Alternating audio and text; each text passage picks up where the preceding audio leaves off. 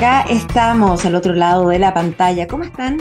Bienvenidos a un nuevo plan D aquí en TXS Plus, este espacio pensado por y para ustedes, donde todos los días miércoles de 3 a 4 de la tarde nos acercamos juntos al mundo del emprendimiento a través de todo tipo de proyectos, de ideas que van conformando este ecosistema que es, la verdad, infinito. ¿Con qué fin? Con la idea de, de aprender, de aprender de sus experiencias. Antes de adentrarnos a la experiencia de hoy, les quiero contar que eh, hace pocos días, en el marco del Chile Day 2022, la Corfo anunció el Venture Capital Chile, que es una nueva marca que lo que hace es complementar lo logrado ya por más de 10 años con Startup Chile, pero esta vez atrayendo principalmente capitales extranjeros para invertir en nuevos emprendimientos locales. En otras palabras, está orientada a captar nuevos inversionistas internacionales para sumarlos a los fondos de capital de riesgo que operan aquí en nuestro país con apoyo estatal para incrementar la oferta de financiamiento temprano para todas las startups locales. Es una buena noticia. Y, leyendo sobre esto me entero también de datos bien interesantes que de repente uno no maneja y, que hablan de la importancia, el impacto que, que, ha tenido Corfo con el emprendimiento. Fíjense que a través de sus distintos programas que tiene para impulsar todo lo que es el capital de riesgo, desde el año 98 hasta este año, hasta hace poquito, Corfo ha abierto 68 líneas de crédito a fondos de inversión de 48 administradoras en Chile, que han comprometido recursos públicos por 922 millones de dólares. Y en este mismo periodo que les cuento, esos fondos han invertido en 439 empresas. Hoy día existen 50 fondos vigentes con apoyo de la Corfo a través de cuatro instrumentos distintos con los que se pueden hasta triplicar los aportes que hacen los privados. Me pareció interesante destacar esto. Comenzamos el plan D de este 21 de diciembre escuchando a YouTube. Esta canción se llama Where the Streets Have No Name. ¿Estoy? ¿Estoy? Ya, estoy. Escuchamos recién a YouTube con... Eh, Where the Streets Have No Name, una, una gran canción. Eh, necesitar ser asesorado. Cuando nos tiramos a la piscina del emprendimiento, no solo se agradece, ¿no? sino también se sabe ya que es clave para el camino que parte desde una idea. Hoy día, con el ecosistema en ebullición, conocemos varias organizaciones que, van justamente por esa vía, la de acompañar a los que se atreven. Pero hace ya varios años, 20 años, esto no era tan evidente, esta necesidad de recibir y entregar conocimientos y experiencias. Vamos a conversar esta tarde con un emprendedor de esas décadas atrás, Raúl Troncoso, fundador y presidente de la Fundación Emprender, quien ha liderado varios grupos ya de trabajo orientados a acompañar a las pymes, esto entre otras muchas cosas. Raúl, ¿cómo estás? Bienvenido a Plan D, ¿qué tal? Mucho, mucho gusto, Marichu, de estar en tu programa Plan D. Muy interesado en conocer a tu, a tu público aquí en esta radio que, que me invita. Gracias. Y ellos ávidos, y me sumo. A ver, me llamó mucho la atención al leer sobre, sobre ti lo temprano eh, que observaste esta necesidad de cambiar la manera de hacer las cosas. Sí, lo que se buscaba era crecer o emprender. Eh, vanguardista, eh, ¿cómo lo ves esto? Mira, yo en mi trayectoria primero trabajé en banca. Trabajé en banca, soy ingeniero comercial, tengo un posgrado en España y trabajé en banca. Y ahí ah, me tocó atender, tenía un, tiempo, tuve 300 cuentas corrientes que tenía que atender, de las cuales la mayoría eran pymes. Eh, ese fue mi primer, trabajo hace ya más de 30 años. Y, y, ahí tuve mucho contacto con personas con sus necesidades financieras, básicamente, pero cuando llegan por lo financiero, llegan por todo. Claro. Y después de, y después de eso, eh, bueno, de estudiar mi posgrado, eh, me metí a, aunque, aunque el tiempo increíble como pasa, fui, fui el primer gerente de una, de una venture capital, como se dice ahora. No. En Chile, porque en esa época no existían. Y, yo trabajaba en el Banco del Desarrollo y el banco creó junto con unos holandeses y unos franceses la sociedad Index, que se llama, que ya, ya no existe en, en Venture Capital, eh, y, ahí tuve como cuatro años también recorriendo Chile viendo emprendedores en esa época. Ah, mira. Pero también desde el ámbito financiero, porque es capital de riesgo, ¿no? Eh, sí. que, hoy día está mucho más, más difundido que lo que era en esa época. Sí, y después de eso me, me, me, fui a trabajar con unos suizos en un fondo de garantía para pequeñas empresas, porque lamentablemente la banca no, no, bancaba a todo el mundo de la pyme en esa época. Eh, y, los fondos de garantía no existían como existe ahora el FOGAPE, por ejemplo, que es un fondo del Estado. Entonces eh, creamos un fondo privado y, entonces llegábamos eh, con las carpetas de los, de los pymes que nosotros visitábamos, llegábamos con las carpetas a los bancos y le decíamos, miren, aquí tiene usted un, señor, una señora que, está emprendiendo, y no, tiene, no tiene historia poca historia, que los bancos no financiaban a, empresas sin historia, pero usted tiene un aval de nosotros por un 50%. Eso sí. y aquí está estudiado, aquí está su carpeta, téngalo. y lo consideraban y ahí hicimos convenios con otros bancos y, manejamos una cartera grande, como 800, 400 empresarios, con, eh, con, con fondos de garantía que, que, apalancaban para que les dieran préstamo tres, tres bancos. Claro, porque si no era prácticamente imposible. En ese tiempo todavía no se había bancarizado a la pyme eh, por parte de la banca. La banca trabajaba mucho con grandes empresas, pero cuando mm. a la banca le empezó a suceder que las grandes empresas emitían bonos y se financiaban con otros recursos, empezaron a, financiar a las pymes. Y ahí se creó el FOGAP, ya, ya no fue necesario ese sistema, o sea, nos adelantamos por ese lado. Y de esa experiencia, ya. De, capital de riesgo, eh, eh, de, fondos de garantía, de, de banca. cercanía, cercanía a las pymes que tú dices, pero a través del mundo financiero. Muy fuerte. Eh, eh, producto de que participé en un, en un, en un taller que me invitaron de, cuando estaba en el banco, unos talleres de unos grupos de conversación ¿Mm? de, una revista, la revista Desafío, que era de un amigo mío ahí, eh, hicimos, participé como en un, grupo de conversación de gerentes de recursos humanos y de ese ámbito, eh, para generar valor entre ellos. Y, un día, bueno, cuando ya se me, se me, ocurrió la idea de que, ¿qué pasaba si eh, estos grupos de conversación se hacían entre pequeños empresarios? Y entendiendo que, que, lo que yo había comprobado en mis trabajos anteriores era que el principal problema de todos los emprendedores y emprendedoras eh, era, eh, por supuesto que era lo financiero también, pero mm. antes que eso era la soledad en la toma de decisión. O sea, tú ya venías con una idea, con un aprendizaje, con algo que observaste y lo, y lo tomaste como diciendo aquí hay una necesidad.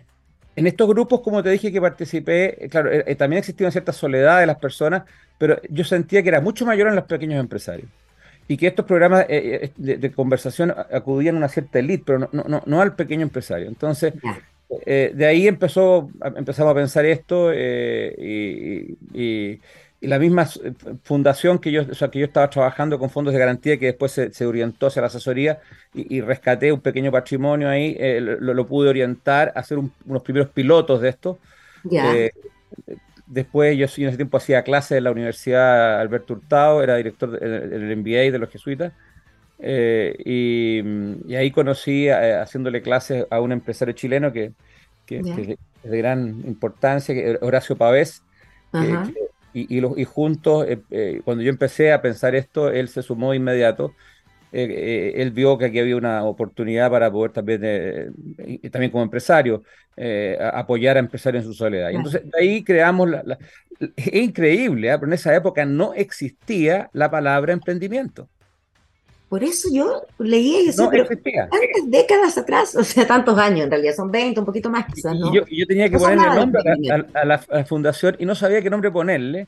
Y un día, gracias a que viví en Cataluña, y se usaba mucho de, origen francés la palabra entrepreneur.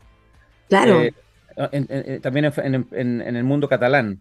El entrepreneur es como, es como el empresario el empresario. Entonces, eh, buscando por ahí, y, empezaba a sonar la palabra emprender, pero no, existía masivamente.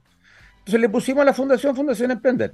Mira, y así partió. ¿Y tuviste que empezar a explicar un poco qué es lo que era esa palabra que no existía? Claro, al principio sí, porque eh, eh, en Chile y sigue habiendo un, cierto matiz en torno al empresario y al emprendedor. Hoy día muchos quieren ser emprendedores y no, y no muchos empresarios, por la imagen que a veces tienen los empresarios de que han sido un poco para algunas personas. Claro. Pero yo siempre digo, todo empresario es emprendedor o emprendedora. Sí, ¿no? El que deja de ser emprendedor o emprendedora siendo empresario, deja de ser empresario, porque hay que estar innovando, hay que estar creando, hay que estar eh, inventando. Es imposible parar eso. Mira qué interesante, me gusta tu visión. Hemos escuchado aquí en el programa otras eh, distintas. Uno, unos que dicen, se empieza siendo emprendedor eh, y después cuando ya hay, hay ganancias, hay utilidades importantes y se supone que ya está eh, estable, con un modelo de negocio firme y todo, ahí ya pasa a ser empresario. Pero son visiones, visiones distintas. La tuya es muy interesante porque va, va viajando en el tiempo y vas aprendiendo junto, junto a la sociedad. Y, hay, una diferencia, porque eh, eh, mientras trabajaba en el mundo financiero, claro, yo recibía a los, a los empresarios con sus empresas. Y en general el mundo financiero pone foco en la empresa. Mm. En, el, a diferencia, la única diferencia fue que en capital de riesgo, que yo trabajé al principio, había un empresario, eh, que yo le tengo mucha estima, que lo voy a citar, ya, no, ya murió ya él, que es Don Hugo Giaconi. Ya. Eh, Don Hugo Giaconi, que era en ese tiempo el grupo Giaconi Santa Cruz, y él era eh, director de esta Venture Capital pionera, que se creó y, yo era su gerente general, entonces e, él, estaba en mi directorio, yo llegaba con mis, proyectos presentárselo, haciendo los flujos de caja. Y te los compraba. con los TIR, hacía todo un tremendo estudio para poder llegar y convencer al directorio que invirtiera en estos proyectos. Y, un día me, dice, en el, fue, muy, muy, fue muy cuidadoso conmigo porque en vez de retarme, digamos, decirme algo importante en, medio del directorio, me dijo, quiero que vayas a mi oficina. Cabro, anda a mi oficina. Yo era un cabro, tenía 28, 29 años. Ah, chico, era un cabro. Sí, y, entonces fui a su oficina y me dijo, mira, yo tengo un, yo soy, yo soy un empresario de hoteles y de hostales y te, te quiero decir algo. Yo no quiero que sigas gastando el tiempo en traer tantos flujos de caja a este directorio. A mí me interesa saber quién es el empresario que está detrás, la persona, la empresaria, qué hace, eh, cuál es su rutina, eh, eh, cómo, cómo, cómo, no sé, cuáles son sus gustos. Quiero saber de la persona, no quiero saber tanto del empresario, de la empresa primero. Y es como si yo te dijera, yo prefiero un empresario o una persona de cinco, que, conocerla bien, que sea de cinco estrellas, si el proyecto es de una, lo vamos a arreglar. Pero si el proyecto es de cuatro o cinco estrellas y el empresario, mm. trabaja en, en, hotelería, y, el, si el empresario es de una, no tenemos nada que hacer.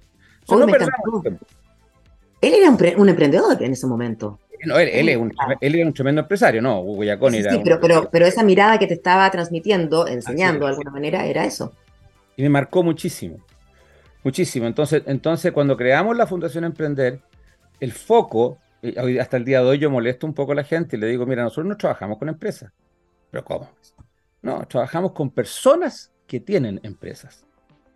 Y, y te cambia completamente la manera de relacionarte enfoque. Tú, tú, Raúl, hay que decir que entre muchas otras cosas, eh, tu posgrado en Barcelona, eh, eh, has estudiado coaching, desarrollo personal, ética, lo estoy leyendo, y responsabilidad social, también sabes mucho de filantropía, de fundraising, de filosofía y de teología. Todo eso fue antes, durante, me imagino que algunos cursos o estudios los empezaste a tomar justamente después de que viste, armaste ya esta, esta visión. Mira, yo, yo, fui, yo estudié ingeniería comercial en la Chile, en la gloriosa Escuela de la Universidad de Chile, pero yo nunca me sentí tan a gusto en, la carrera como tal. Además, en esa época solo se enseñaba marketing y, finanzas, no había curso humano eh, en esa época. Eh, y cuando yo agregué, empecé a, completar esos estudios en España en el máster, en que ahí me, ahí me metí en temas más bien, de, de, hecho me especialicé en política y en recursos humanos, y, luego eh, incluso me metí en temas de política asociados a la empresa, eh, vi mucha psicología también. Eh, eh, y cuando ya volví, ya venía con una mentalidad distinta. Y, después de eso, bueno, por, por mutuo propio, yo, siempre me interesó la filosofía y, también un poco por, por, mi espiritualidad, la, la, teología, y, hice algunos estudios también de, diplomado en eso. Pero, y, llegué al coaching y al final llegué al acompañamiento. Y no me gusta la palabra coaching, me gusta más la palabra acompañamiento. Sí, me pasa lo mismo, yo, yo trabajo un poquito por ahí y, y no me gusta, pero quizás es un prejuicio nomás y a la gente hoy día le, le hace mucho sentido. Te, te contaba, o sea, te preguntaba o así hincapié sobre tu formación, porque la fuiste construyendo en el fondo tú. Sí. ¿cierto? En base a un objetivo. Y, y, yo creo que hoy día, no sé si tú eh, eh, estás de acuerdo, la necesidad de ser un profesional con conocimiento en diversas áreas, con una carrera que te vas armando tú, es fundamental.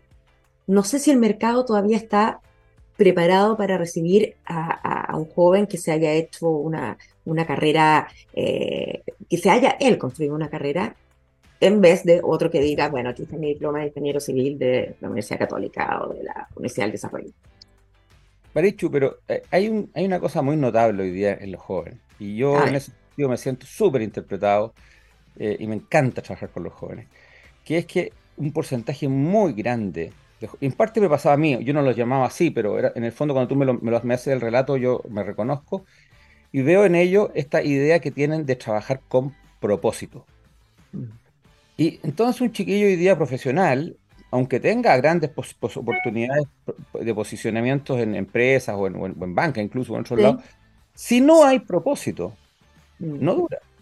Y, la rotación que hay de, profesionales buscando eh, empresas que les den propósito, que puedan encontrar un, modo de desarrollarse, cuando no lo hacen ellos mismos emprendiendo de forma directa, mm. eh, es, muy grande. Entonces yo, yo creo que hoy día está mucho, mucho más instalado eh, la idea de, que los, de, hacerse a sí mismo, esto que tú señalas, en el camino y, de buscar algo que te haga sentido, que, te haga, que, te haga ir cada mañana a tu trabajo, a tu emprendimiento, por algo que tiene que ver contigo, con tu historia, mm. con, con, tu, con, tu, con tu ADN, por decirlo de una manera. Sí, sí. Eh, es interesante eso. Ahora, de repente la palabra propósito se, ha puesto más, más, más, de moda, se, usa más, no, porque existe, ¿no? Sí, las palabras son... Pero, mm, eh, ¿cómo la podemos eh, definir? Un sinónimo. Tú nombraste recién encontrar el sentido, darle un sentido. Pero no necesariamente un emprendimiento. Yo dentro de una empresa, ¿no es cierto? Puedo hacer que mi trabajo tenga este sentido, un propósito. Pero la empresa en sí mismo, el modelo clásico, eh, está mutando a, este, este, a, esta nueva mentalidad que implica tener un propósito, em, que implica trabajar con muchas de las herramientas que están usando los emprendedores.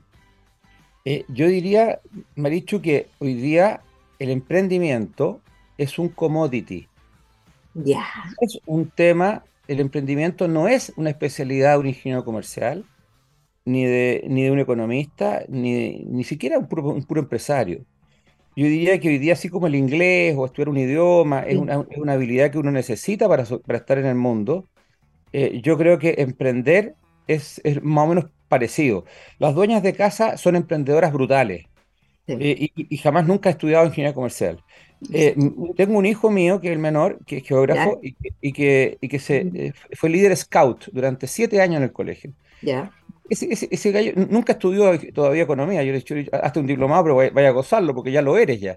O sea, siempre le digo, porque eh, lo tienen en, en, el ADN. Entonces, hay, hay mucha gente que es emprendedora sin necesidad de estudios especiales. De hecho, en el MBA, cuando me tocó ser director del MBA, yo lo que más gozaba de aprobar en cuando entraba al MBA eran personas que no eran ingenieros comerciales. Incluso una vez llegó una, una, postulante que era una secretaria ejecutiva eh, en idioma, el requisito era que tenía que tener más de cuatro años de estudio. y, ella tenía cuatro años de estudio, pero como era secretaria la estaban discriminando. Y, y, yo peleé para que la dejaran entrar, entró, y después fue una excelente alumna del MBA y terminó con un MBA y, complementó su habilidad de emprendimiento de manera, de manera más académica, si tú quieres, y conceptual, pero la traía. Mm. Entonces, yo, creo que el emprendimiento es un commodity hoy día y no, es algo que, sea, eh, que está en mucha gente, en forma bastante natural. Mm, pero más aún con la tecnología. Y, más, aún, con la tecnología. O sea, eh, hoy, día todo el mundo tiene en, esta cajita el, acceso a, información, hay ingredientes que antes no teníamos para poder, como una gran cocina, ¿no? Montar lo que quiera. para hacer el plato que quiera. claro. Eh, te quería preguntar otra, cosa que varias veces aquí conversamos. Eh, ¿Cómo mm, linkeas o, diferencias las palabras, el concepto de emprendimiento y de innovación? ¿Dónde se juntan? Súper buena, buena pregunta. Eh, yo casi te diría que que después de la pandemia, o antes incluso de la pandemia, eh, con la, el mismo, esto que estamos haciendo una entrevista por, por internet, eh, o sea, hoy día em, casi te diría que están, son más que primas hermanas. O sea, hoy día la velocidad de las cosas, la, dinámica de los, de los, mismos negocios, impide hacer una distinción pensando, por decirte, que el emprendimiento sea estático y, y la innovación es dinámica. O tú eres dinámico y dinámica en, emprender, que lo que es que eso va asociado a estar creando, a estar innovando, a estar saliéndote de la caja. O, no vas a poder sostener al menos, quizás puedes emprender un tiempo, pero no vas a poder sostener tu emprendimiento. Y eso significa estar súper atento a distintos caminos para poder eh, innovar a nivel de producto, a nivel de proceso, a nivel de alianzas con terceros, para generar mm. partnership con, otros, para, subir la escala de tus negocios cuando es muy chico, o, para sobrevivir una pandemia. O sea, hoy día te diría que es, fundamental innovar. yo casi, casi te diría que no hago una distinción muy grande. Diría que no es posible eh, emprender sin innovar. Y eso no necesariamente significa emprender eh, en el sentido que inventé, típico ejemplo, pero no se me ocurre otro, fome soy, la rueda. ¿Ah? Porque mucha gente dice, ay, no, yo no tengo espíritu de emprendimiento, soy súper poco creativo, oh, que te admiro, yo no podría inventar. No es inventar, ¿no? No, es que eh, hoy día las innovaciones no son solo de productos, como te decía antes, eh, son de procesos, de innovaciones, qué sé yo, eh, un, canal de un canal de, comercial diferente. Mm. es una mm. innovación dentro de un proceso empresarial. Hoy día los canales además están cambiando totalmente con la Internet. O sea, tú, tú, podéis tener canales para, difundir tus propios productos o servicios que antes no existían. Eh, y además son globales, ni siquiera son mm. locales. Mm. Entonces, entonces, estar permanentemente viendo cuáles son esos canales es, fundamental. Mm. Eh, a nivel, en el, ámbito de la construcción, que vamos a conversar un poco también, eh, o sea, ahí hay una, una cantidad de, innovaciones en torno al, desarrollo de la vivienda en la misma vivienda, eh, en, la decoración, en, hay tantas cosas que los productos mismos con que se construye, la velocidad con que se construye hoy día, es otro mundo. O sea, aquí, eh, es imposible, y, creo yo, emprender sin, sin innovar. Fantástico. A ver, ¿cuál es la metodología de la fundación eh, en la que, que, tú lideras, que tú fundaste? ¿Cómo, ¿Cómo trabajan? Porque ustedes asesoran a organizaciones, empresas, ¿cierto? En, distintos ámbitos, que la educacional, social, comunicacional. ¿Por qué estas áreas? Ahí va una pregunta y, la misma, en el fondo, la, metodología basada en ellas. esa, es parte, eh, eh, yo tengo una experiencia educacional, social y comunicacional, pero yo, diría que la Fundación Emprender eh, es lo que te dije antes, el aprendizaje fue para, para, partir con la fundación y que siga hasta el día de hoy y que incluso hoy día está mucho más entendido que lo que era antes. El emprendedor y la emprendedora está sola. Al final toma decisiones sola no tiene directorios, no los puede pagar, como los tienen las grandes empresas. Eh, las redes que tienen son limitadas porque además eh, eh, un emprendedor o emprendedora del tamaño pequeño, incluso cuando llega a mediano, tiene que hacer muchas funciones y por tanto su, capacidad de dejar tiempo para reflexionar es muy baja. Entonces las decisiones se van tomando de manera dinámica, como un poco por espasmo así, para poder ir respondiendo a, a, reaccionando, mejor dicho, a la realidad eh, como se puede. Y eso no es, eh, no le da calidad ni sostenibilidad a la empresa, porque es fundamental parar un minuto a reflexionar. De eso es lo que, lo que estoy haciendo lo que, con mi equipo. Tomar distancia. tomar distancia. Entonces, ¿cómo, ¿cómo lo puede hacer si no lo puede pagar? Entonces, eh, la idea fue, a partir de esa iniciativa que te conté, de los grupos estos que se reunían, bueno, ¿por qué no reunimos estos grupos como lo hacemos hasta el día de hoy y hacemos esta metodología que, que, uno, que también venía con algún pedigrí, viene de, origen francés, entonces lo, fuimos perfeccionando un poco al, ámbito chileno, pero eh, que tenía una claridad completa. O sea, reunámonos, señores emprendedores, una tarde o una mañana, si no es la tarde, al mes. Entonces, la primera reacción de los emprendedores o emprendedores cuando tú le propones eso es que no tengo tiempo. Pues sí, te lo iba a decir, tal cual. Entonces, entonces lo que tú le dices, a ver, pero hagamos una cosa. ¿Cuántos medios días tiene el mes? Te lo pregunto a ti. 30. Uno se queda pensando, sí, ahora con las 40 horas puede que sean 30, pero, pero si trabajáis sábado y domingo puede ser incluso más. Entonces, si tenéis más de 30, 40 medios días al mes, mm. ¿cómo le vas a dedicar uno? Uno. Mm. Para ti mismo y poder reflexionar con pares que son como tú, sobre tu negocio y sobre el negocio de los demás y aprender con otros. Uno de, de 40. Entonces, eh, si, yo honestamente digo, una, un emprendedor o emprendedora que quiera desarrollarse y sostenerse en el tiempo, así como la innovación, si no se dedica al menos un mediodía a encontrar un espacio donde podés compartir con otros, porque tampoco consiste en, una, en, una, en un soliloquio así de, introspección personal. Es bueno estar con otros para poder hacer eso. Ojalá pares. Y de ahí sale esta metodología, que es una metodología de pares, A ver. Todos los son emprendedores o emprendedoras los que están en la mesa y que se reúnen medio día al mes para poder eh, generar valor para sus negocios a partir de un acompañamiento que eh, el acompañamiento no lo, no lo damos nosotros en sí, sino que lo que nosotros hacemos es generar el espacio de conversación de calidad para escucharse y poder eh, generar entonces un acompañamiento cruzado desde la experiencia del otro, de cada otro, como dice el, doctor Humberto Maturana, que yo lo admiro mucho, que falleció hace dos años, de cada legítimo otro que está en esa mesa, que tiene experiencia empresarial en cualquier rubro, que todo el tiempo, cualquier empresario o empresaria está comprando, vendiendo, financiándose, manejando equipos, todo hacen las funciones normales de un emprendimiento, y conversar. Entonces ahí se ordena la tarde y, parten las, normalmente almorzando juntos, la cual lo primero es lo primero, que es saber cómo estoy, cómo estás, personalmente y empresarialmente. Entonces, la primera ronda, mientras almuerza, o a veces cuando se hacen las mañanas, puede ser con el desayuno, eh, eh, es, preguntarnos cómo llegas hoy día, en lo personal y empresarial. Y cada mes, ¿no? Entonces se va tejiendo una historia donde cada persona que está en la mesa se va conociendo. Y, y generando confianza, que es la gran crisis del país y la gran necesidad que tenemos todos para poder eh, actuar juntos. Y en el caso de los emprendedores, al hacer esa metodología así, de darle profundidad al conocimiento de unos y otros, que ahí se cuentan temas de, familia o, también temas mm. de negocio, eh, mm. eh, de lo que cada uno está sintiendo, y se va generando entonces un conocimiento del otro. No es una tarjeta la que está sentada en la mesa, como digo siempre, sino que es una persona con una mm. historia. Mm. Esa es la primera etapa de todo, de toda tarde o de toda mañana en torno a la metodología. Darse un tiempo para una ronda de conocimiento mutuo a partir de esa pregunta. Y eso ya te da un montón de información al facilitador, que, son los que nosotros proponemos de la fundación, que está sentado en la mesa con ese grupo.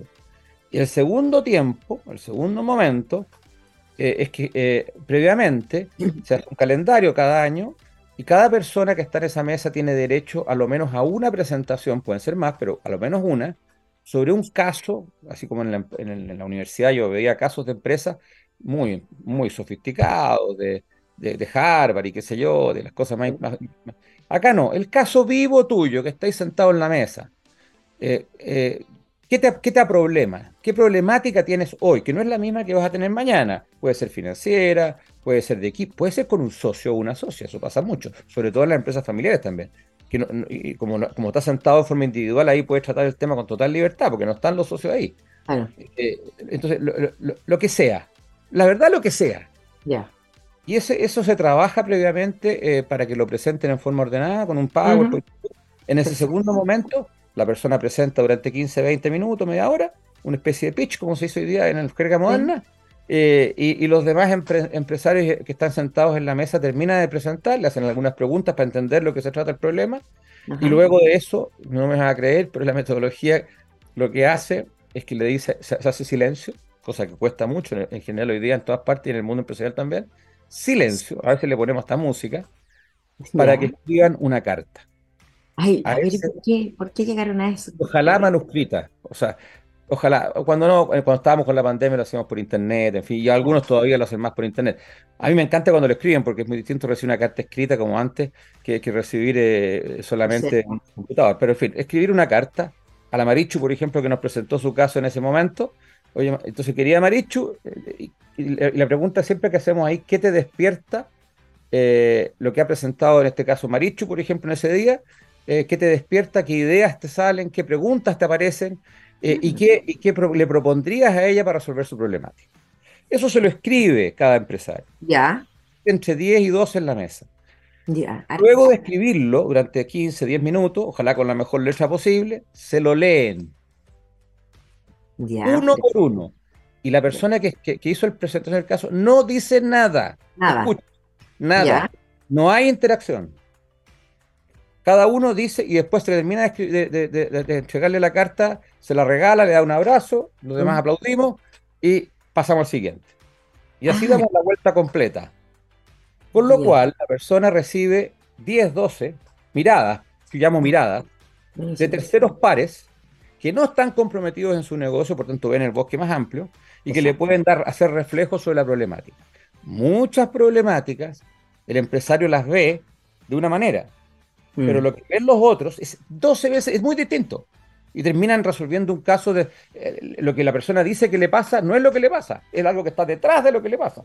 Claro, claro. Pero, pero se, lo descubren, se lo descubrimos siempre, porque el ser humano cuando se pone a conversar en confianza, se delata, y los demás cuando entre los gestos, las miradas, el, tono de voz, montón, puedes perfectamente ayudar. Entonces, generas una, una batería de, información para esa persona que después no solo la, recibe verbalmente por escrito, sino que después se la lleva para la casa. Mm. Muchas veces la conversa con su pareja o con sus socios, sus socias. Entonces, genera mucho valor ese proceso. Y le pedimos que luego, a la sesión siguiente, traiga, ojalá, una síntesis de qué fue lo esencial que le quedó y si es necesario un plan de trabajo, en fin, para poder hacerle seguimiento después. Pero en el fondo, el empresario o empresaria recibe algo en este directorio colaborativo. Así se llama. este directorio colaborativo. Le, le, llamábamos círculos empresariales. Sí. Eh, y, después, eh, bueno, no sé, me dijeron que, era más, más, más, más, permitía mejor dar a conocer lo que pasaba en el directorio colaborativo y eso le llamamos. Es bueno, me gusta harto. Vamos a hacer una pausa de música, solo de música, porque nos queda todavía por conversar eh, lo que vienen trabajando hace unos ocho años con, ocho años, ¿no? Con la Cámara Chilena de la Construcción. Ahí han intervenido harto y es muy interesante, no solamente por el rubro, sino que también porque eh, es una organización grande, pesada, bien robusta, ¿no? Y que tiene su, tradición. Yo la conozco, la conozco bien. Así que vamos a la música. ¿Y qué canción era? La que teníamos que escuchar. Bueno, la música. Ahora, son todas buenas, son todas siempre buenas, pero no la anoté. No es Blondie ahora. No. no es Blondie. Es. Déjame ver si tengo la memoria. Ahí me están diciendo, ¿no? David Bowie, ya. David Bowie. Gran David Bowie. Ya, vamos. Escuchémoslo. Ya sí. Seguimos en plan de aquí en TXS Flash conversando animadamente, demasiado entusiasmados con Raúl Troncoso, fundador y presidente de la Fundación Emprender. Eh, y fuera de micrófono, ya lo voy a decir, hablamos de, Red de Mentora, que fue... Net Mentora. Net, Mentora. Net Mentora, perdón, Net de Red, bueno. Net Mentora, eh, con quien estuvimos conversando hace dos semanas aquí en el programa, y, y yo te comentaba, mira qué interesante, tú me dices, bueno, somos primos hermanos porque ocupan la misma lógica, la misma metodología que es esta que trajeron de Francia. Qué increíble eso, como, como el sello se, se nota, ya la, marca es mucho más que marca, es el propósito, ¿no? Exactamente, así es, con el foco en la persona. Buenísimo. Quedamos anunciando eh, la intervención o el acompañamiento que ustedes llevan haciendo con la Cámara Chilena o junto a la Cámara Chilena de la Construcción bajo esta metodología y que ha tenido harto impacto. A ver, ¿cómo fue? ¿Se acercó a la cámara? ¿Se acercaron ustedes? Eh, ¿Cómo fue esta, esta relación?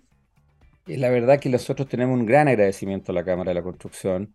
Te comenté que al comienzo de la metodología, ya hace más de 20 años, en los primeros grupos de conversación piloto que hicimos, para poder eh, saber si, si, tenía valor para las pymes este esquema, esta metodología que la fuimos perfeccionando después en el tiempo, fue con la Cámara, con la, se llama, era la Corporación de Capacitación de la Cámara de la Construcción, que, ellos se abrieron ahí, eh, mi socio Horacio, que, que, está muy vinculado con la Cámara de la Construcción, su, bueno, su papá también fue presidente de la Cámara de la Construcción, entonces dijimos, hagamos un piloto, hablamos, hablemos con, con, esta gente de la corporación y, ahí empezamos a hacer los primeros grupos para ver qué, qué, qué, sucedía, ¿no?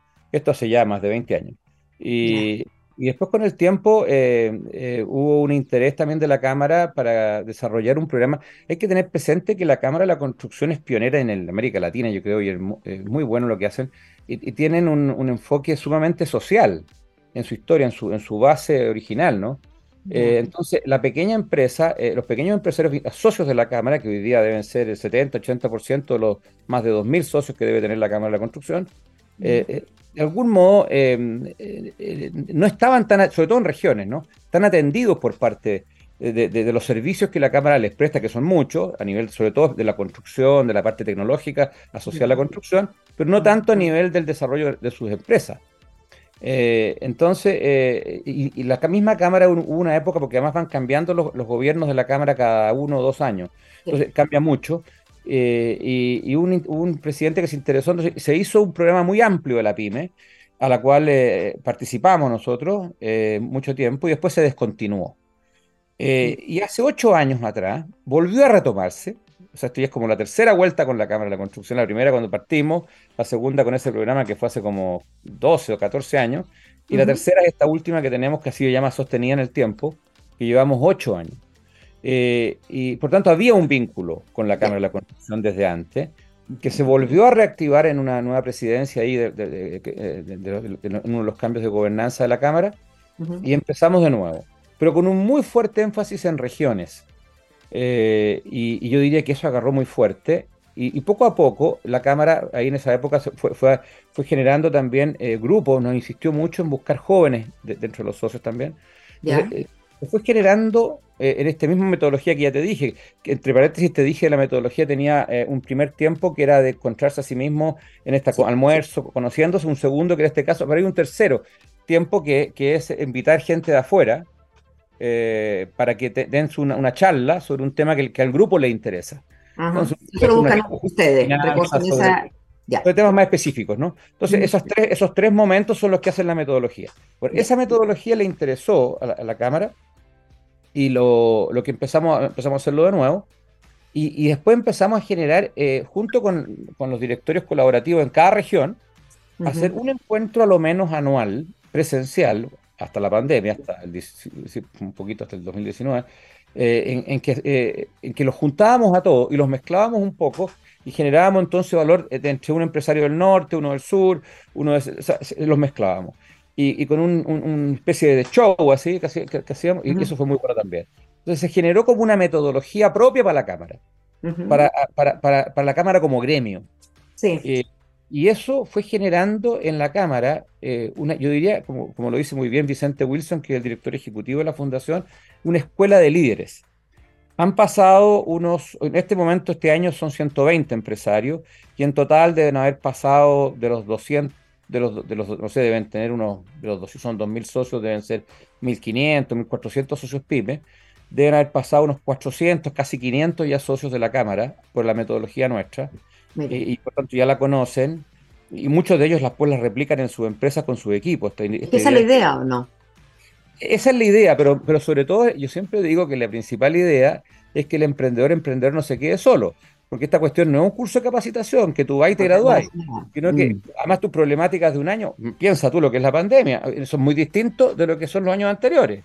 Eh, entonces ahí van cambiando las problemáticas, pero tenés que atenderlas, atenderlas igual con tus pares. Entonces, el, grupo de la Cámara se fue eh, eh, generando una escuela de líderes.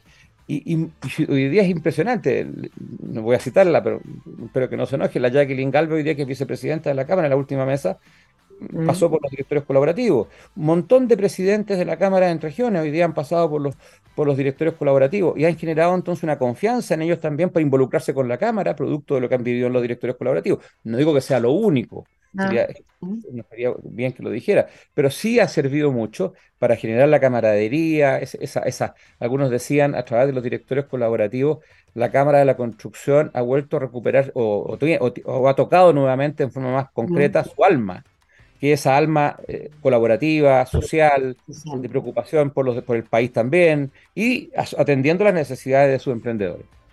¿Cómo se mantiene en el tiempo esto? Porque no es un gran encuentro anual.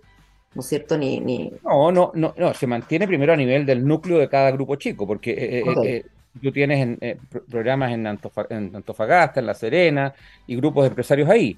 en, el sur también hay CEN, en, Puerto Montt, en, yo, yo, personalmente fui he ido mucho tiempo a Concepción y a Temuco, me tocó facilitar ahí.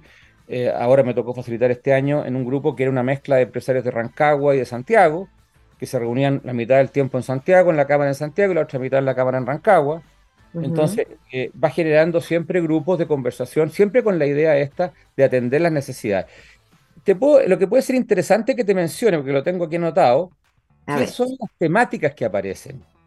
Que es muy interesante, ¿no? Mira, esto era el año 20, este año que pasó, ¿no? Que ellos dijeron, ¿no? El 43% de ellos dicen que un tema principal para ellos este año que va cambiando todos los años, ya te dije, es la diversificación del negocio, eh, la incertidumbre con el entorno y la relación con los socios. Ese fue el tema número uno. Relación con los Tratado en los casos, eh, esto que, te, comenté, te comenté antes, de, la metodología. El segundo es eh, gestión de proyectos, relación con los clientes, estandarización de los procesos de sus empresas. Hay mucho que hay también que tiene que ver con la, cosa digital, ¿no? Por, algunas metodologías digitales. Después, tercero, la inestabilidad de los equipos y despidos y accidentes laborales, porque también pasa que hay mucha rotación a veces. Mm. Y les cuesta, porque no tienen tampoco, a veces, más aún en una pandemia, cuando hay crisis, pagar mm, mm, niveles más bajos. Después otro tema son los cambios de rumbo, asumir nuevos roles y el, equilibrio trabajo-familia. Aparece también. Eh, un, otro tema es, la gestión de las deudas, obvio, del financiamiento, eh, de nuevos proyectos y también la inversión en tecnología y todo lo que es, como te dije, el marketing digital. Esos son los temas que ellos mismos han definido en este, grupo que ha habido 130, 120, 130 empresarios de la Cámara, en, eh, funcionando en ocho grupos eh, durante todo el año 2022. Y esa información es súper rica para, para ustedes. Raúl, se nos está yendo el tiempo, pero se vienen tiempos duros, lo sabemos, en lo económico, a nivel global, ¿no? Y ayer Matías Mushnik, CEO de em, Notco, dijo que el contexto actual no está para celebrar, esto a propósito de, grandes triunfos y pasos de él, ¿no? Sino que para enfrentar los peores momentos, estas son sus palabras, que vivirá el mundo de las startups desde que despegaron. Se refiere básicamente a lo complejo que será encontrar inversores, inyectar capital, ¿no es cierto?, a los emprendimientos. ¿Qué, qué te parece? bueno, hay una situación muy complicada para los startups en este momento porque el, auge que había habido los años anteriores evidentemente se va a parar. la noción del riesgo que existe por parte de los inversores ha cambiado y ha cambiado objetivamente porque la situación está compleja, no solo en Chile, fuera de Chile también. Eh, entonces, los inversionistas extranjeros les pasa lo mismo. Y ahí nuevamente yo vuelvo a lo mismo, que nos pasó ya con la pandemia. Por favor, para estar hoy día en el mundo empresarial hay que estar acompañado. A veces nosotros decimos para crecer hay que estar acompañado. Hoy día diría para solo sobrevivir, para estar, para sostenerse. También para crecer es imprescindible estar acompañado. Y, qué mejor que estar acompañado por pares, que son empresarios o empresarias como tú, que generas vínculos de confianza y que te van a, acuñamos un tiempo con un director ejecutivo de la Fundación Emprender, que fue muy importante. Eh, decía, a mí no solamente voy al círculo por el hecho de que lo que recibo, sino que porque me importa lo que te pasa a ti. Entonces, ese producto. Llegar a eso ya. yo diría que en esta época dura eh, hay que enfrentarla con otros, no quedarse solo o sola y, y, todo, la contención misma de unos con otros, eh, por ejemplo, también tenemos eh, grupos que, se hacen desayunos o, acompañamientos de a dos o tres del grupo durante la semana. Este, este, tema no es solo del mediodía del mes, sigue los 24 por 7. Y cuando ya hay confianza, se llaman por teléfono. O sea, nadie se queda solo acá. Y eso es muy importante para el estado de ánimo, para, para nuevas ideas. Es cosa de pensar en la soledad de una persona. O sea, no, no puedes vivir solo, ¿no? Eh, es una vida muy triste. Raúl, que es la última. Ay, se me fue la idea. Qué horror. Ah, sí. en algún momento se, se, suelta la mano porque ya la persona ya no está sola, ya aprendió eh, o, siguen. Eh, voy, a contestarte eso. Yo, tenemos junto con la Cámara de Construcción la Cámara Alemana, que, uno de los gremios es un chicha la Cámara Alemana, como son los alemanes. Eh, y tenemos dos grupos ahí. Uno de ellos tiene 14 años y yo soy el facilitador hace 14 años. Y el grupo ha ido cambiando en el tiempo, eh, ha pasado también en algunos grupos de la Cámara, y ahora los padres o, o las personas que han dirigido a su empresa le están traspasando la empresa, eh, que es otro tema importante, la asociación, a, los hijos. Mm. Y ya tenemos tres casos en ese grupo de fundadores de sus empresas que le han traspasado el grupo, la empresa en vida a sus hijos. Y han pedido que los hijos estén en el directorio colaborativo. Buenísimo. Es para decirte que este no es aquí no egresas. Ahora, tampoco, pues si quieres, si no quieres estar, no está. Eh, eh, aquí manda la persona. La persona, si le sirve el, el, tomar decisiones acompañado, yo le invito a que se quede y, ellos mismos lo deciden por lo demás. no hay un egreso, porque es poder pensar con otros el día a día de tu negocio siempre, en circunstancias de crecimiento para aprovechar los negocios o en circunstancias de caída para hacer contenido y mejorar eh, la sostenibilidad de tu empresa. ¿Qué cierre más perfecto acabas de hacer? Raúl, qué gusto haberte conocido.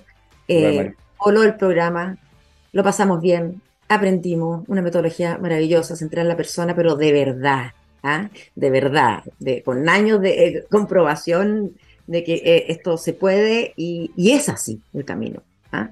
Así que gracias, solamente eso y que tengas una, bueno, unas lindas fiestas de fin de año y una buena tarde también. Igual tú, Marichu, muy feliz Navidad para ti, para tus auditores y que sea un año 2023, aunque sea duro, muy bien acompañado. Ojalá. Chao, chao. Chao, chao. Queridos, no encuentran o no saben cómo satisfacer sus necesidades de desarrollo y talento TI. Bueno, Kibernum ofrece capacidades flexibles para evolucionar tu negocio al siguiente nivel, garantizándote talento TI más allá de nuestras fronteras, desarrollando equipos de alto rendimiento y entregando el entrenamiento que llevará a tus equipos a su máximo potencial. Junto a Kibernum encontrarás un partner para escalar tu negocio. Entonces puedes ingresar a kibernum.com y así impulsar juntos la evolución digital. Nos despedimos hasta la próxima semana, claro, por supuesto, hasta el plan D del 26 de diciembre. Que tengan una súper buena tarde. Chao equipo, chao Gabo a la distancia. Y ahora sí los dejo con Blondie. Esto se llama One Way or Another. Chao, chao.